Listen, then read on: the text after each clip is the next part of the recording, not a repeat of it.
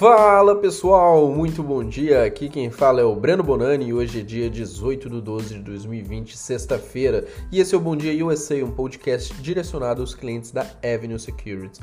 Vamos falar do fechamento de quinta-feira. Os mercados americanos eles encerraram o dia em alta, com os principais índices americanos renovando em algumas máximas intradiárias, na esperança de que um novo pacote de estímulos ainda saia. Na quarta, os líderes do Congresso americano eles fecharam com pacote de estímulo de 900 bilhões que incluiria pagamentos diretos a indivíduos, a pessoas, né? A medida excluiria proteções de responsabilidade para empresas, bem como ajuda de, a governos estaduais e locais, confirmou a CNBC. É, desentendimento sobre essa questão né, tem sido um obstáculo na última rodada de negociações para que saia um novo pacote. Só que o Dow Jones ele fechou positivo com uma alta de 0,49%, o S&P 500 fechou com uma alta de 0,58% e a Nasdaq fechou com uma alta de 0,84%.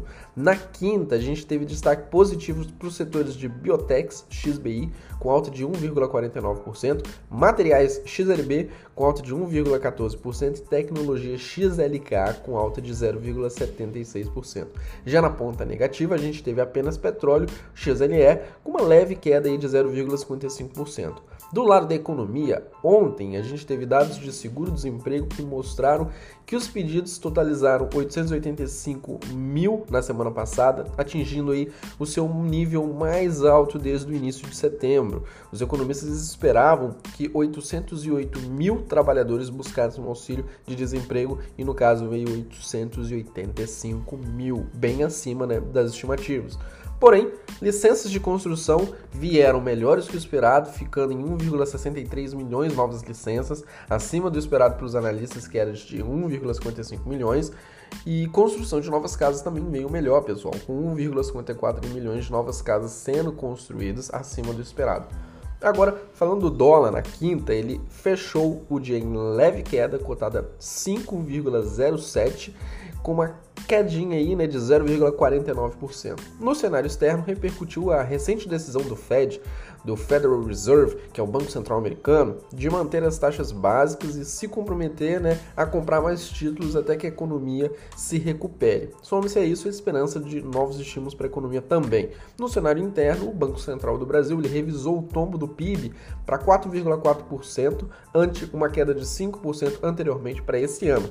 Continua, continua também né, no radar dos investidores a questão do fiscal e a lentidão da agenda de reformas.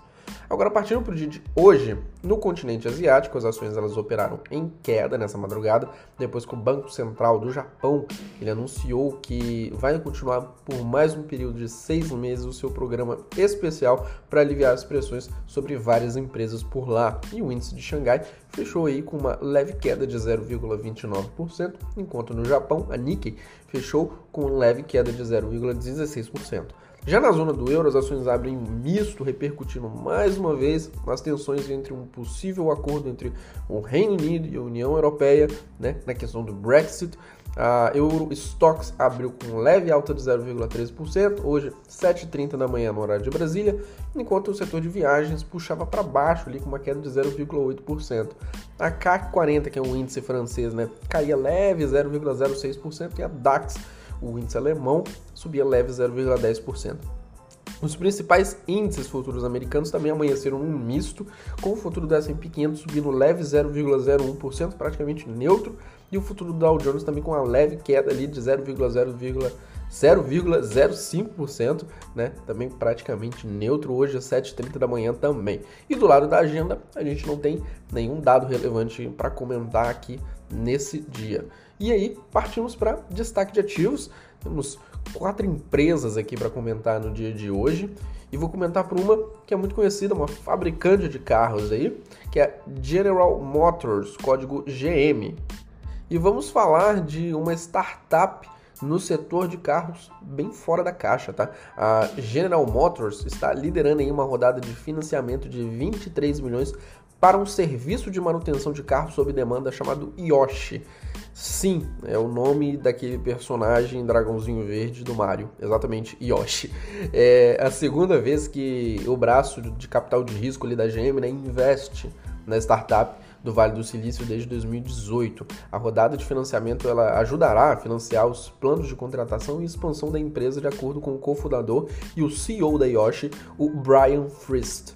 Ele ainda espera que, embora muitas pessoas estejam dirigindo menos, né, a demanda crescente por seus serviços sem contato, ela continue crescendo. A Yoshi foi fundada em 2015 como uma empresa de abastecimento sob demanda na Califórnia ele enche o tanque né, de um veículo sempre que o motorista quisesse, em vez de o proprietário ter que parar num posto de gasolina. Desde então, ela se expandiu para oferecer também outros serviços por meio de seu aplicativo, como troca de óleos, lavagem de carros e até tratamentos para brisa ali, né, em cinco grandes mercados dos Estados Unidos. Mas recentemente lançou um serviço para milhares de funcionários da GM em Michigan. Desde junho, a montadora de Detroit, né, ofereceu é, pagar a taxa de assinatura mensal da Yoshi para funcionários assalariados e oristas ali em alguns de seus principais campos e fábricas em seu estado natal. A Yoshi ela opera exclusivamente para a GM hoje, tá? No estado. Mas Frist, que é o CEO, ele disse que o mercado mais amplo é o próximo passo, né? Da, da, empresa ali para expansão. Os mercados atuais da, da Yoshi, abertos né, ao público, incluem Los Angeles, Houston, Nashville e a área ali da Baía de San Francisco. Os serviços são basicamente pré-pagos ou mensais, né? E o seu valor ele varia ali de 20 dólares por mês para uma assinatura né, de 16 dólares anual, onde você recebe um desconto ali para fazer a assinatura anual. As taxas de serviço variam, incluindo o preço de gasolina e de gás, com base no preço mais baixo, né, do nível superior em um raio de duas milhas de onde o veículo ele está estacionado. Então também vai variar de onde o seu veículo ele também está estacionado. Frist se recusou né, a divulgar o total de clientes ativos da Yoshi, mas disse que a empresa está realizando dezenas de milhares de serviços por mês e tem mais de 200 mil veículos registrados em sua plataforma. A empresa ela emprega cerca de 100 pessoas hoje, né? cerca de 75% da receita da Yoshi vem de seus serviços de abastecimento e atualmente eles também atendem veículos totalmente elétricos, mas não oferecem o carregamento, o que a empresa planeja oferecer da mesma forma que abastece gasolina hoje. A GM anunciou recentemente planos para investir 27 bilhões em veículos elétricos e autônomos até 2025 também. E as ações da GM estavam cotadas né, 41,97 e no ano sobem 14,84%. Agora vamos partir para uma outra companhia também muito conhecida, que é a Coca-Cola, código KO. A Coca-Cola disse que cortará cerca de 2.200 empregos em sua força de trabalho global, como parte de um plano de reestruturação mais amplo que foi acelerado devido à pandemia. A Coca-Cola já estava passando por uma reestruturação também, pessoal. Vale a pena ressaltar isso. Nos Estados Unidos, a Coca-Cola usará demissões para eliminar cerca de 1.200 empregos, respondendo por cerca de 12% da força total de trabalho ali, né, do mercado doméstico que ela tem nos Estados Unidos. No final de 2019, a empresa com sede em Atlanta, ela contava com 86.200 funcionários globais. Entretanto, a pandemia ela prejudicou a receita, né, aumentou os custos, cerca de metade das suas vendas normalmente vem de consumidores que bebem suas bebidas fora de casa e no terceiro trimestre né, suas vendas líquidas caíram 9%. A Coca-Cola respondeu à crise acelerando seu plano de reestruturar os seus negócios e o seu portfólio. Ela parou de produzir bebidas como Tab e a sua marca Odwalla, que não vendem bem né, e não apresentam muitas oportunidades de crescimento. Provavelmente quem está escutando esse podcast nunca ouviu falar dessas duas marcas, inclusive provavelmente, né? E parte da sua reorganização inclui corte de empregos, né? que é enxugar mais uh, as suas despesas. Em agosto, a Coca disse que ofereceria aí 4 mil é, trabalhadores né, dos EUs do Canadá e no Porto Rico pacotes de demissão voluntária. No total, a empresa espera gastar 350 milhões a 550 milhões em custo de rescisão ali, né, para funcionários. As perdas de emprego não incluem os funcionários de seus engarrafadores. As ações da Coca-Cola têm um valor de mercado A de aproximadamente 230 bilhões, subiram mais, menos de 1% no pregão de ontem, né? E suas ações aproximadamente caem 3% em 2020.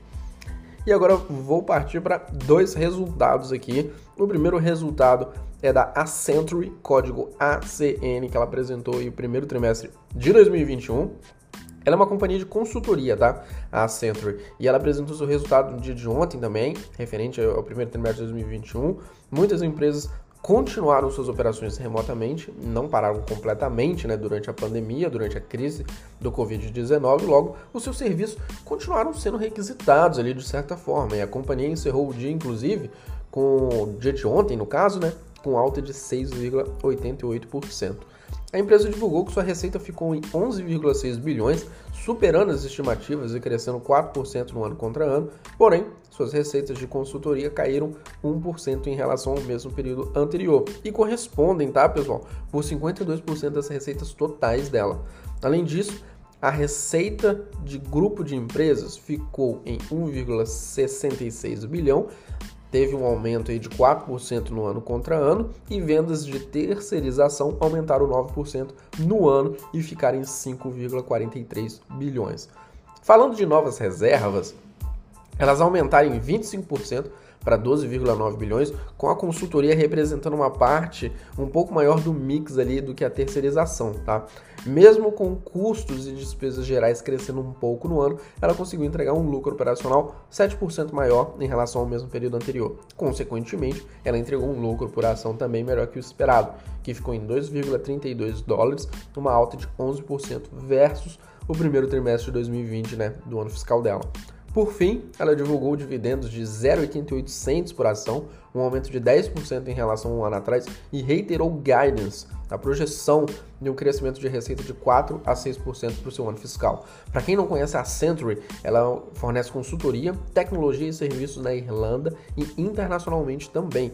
Ela atua tanto no segmento que vão desde fornecer tecnologias até saúde e serviços públicos. Fundada em 1989 em Dublin, na Irlanda, ela chega a empregar 492 mil funcionários ao redor do mundo, que é bastante coisa, e em 2019 ela entregou uma receita de 43,2 bilhões. Atualmente ela tem um valor de mercado de aproximadamente 174,2 bilhões de dólares. E por último, vamos falar da General Mills, uma fabricante aí de alimentos nos Estados Unidos, muito famosa tá, pelas suas marcas como a farofa ou farinha, é, chamem como quiser, da Yoki, tá? E os sorvetes da Häagen-Dazs. Muito provavelmente essas duas marcas é, pra gente que é brasileiro, né? A gente já deve ter ouvido falar mais delas, mas ela tem um portfólio realmente muito grande e eu vou comentar aí no final, inclusive, né, os vários segmentos que ela atua ali dentro dessa parte de, de fabricação de alimentos. Ela apresentou seus resultados do segundo trimestre de 2021, que é seu ano fiscal, e superou as estimativas. Suas ações fecharam na quinta com alta de 1,32%. Ela entregou uma receita de 4,7 bilhões, uma alta de 7% no ano contra ano, superando as estimativas dos analistas. As vendas de produtos orgânicos aumentaram 7% no trimestre, em, em, meio a amplos ganhos de participação de mercado é, e meio também né, a elevada demanda de alimentos para casa.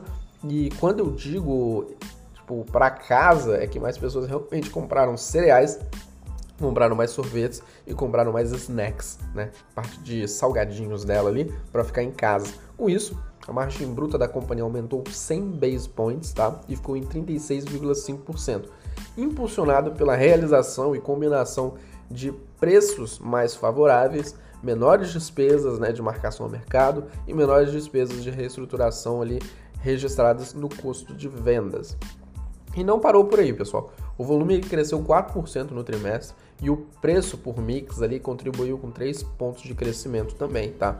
O negócio de animais de estimação teve um crescimento de vendas de 15% durante o trimestre, repercutindo em uma tendência positiva que o setor de animais tem visto, inclusive, né? Por conta da demanda elevada, a companhia ela conseguiu entregar um lucro líquido de 688 milhões, superando as estimativas dos analistas e crescendo 19% em relação ao mesmo período anterior, refletindo principalmente um lucro operacional mais alto e menos despesas com pagamentos dos juros da dívida. Para quem não conhece a General Mills, ela fabrica e comercializa alimentos no mundo todo. Algumas marcas dela conhecidas né, por nós, que somos brasileiros, é Yoki, né, faz farinha, farofa ali, e um sorvete da Häagen-Dazs. Só que ela chega a atuar na Europa, na Ásia e na América Latina. Além disso, ela atua em diversos segmentos, atendendo tanto lanches, ou salgadinhos, ou snacks, né? Como sorvetes, vegetais, sopas e até o mercado pet, tá? Vendendo rações. Foi fundada em 1866, com sede em Minnesota. Ela tem cerca de 35 mil ali colaboradores e em 2019 entregou por volta de 17,6 bilhões em receitas anuais. Atualmente ela tem um valor de mercado de aproximadamente 36,5 bilhões. E pessoal, eu vou ficando por aqui.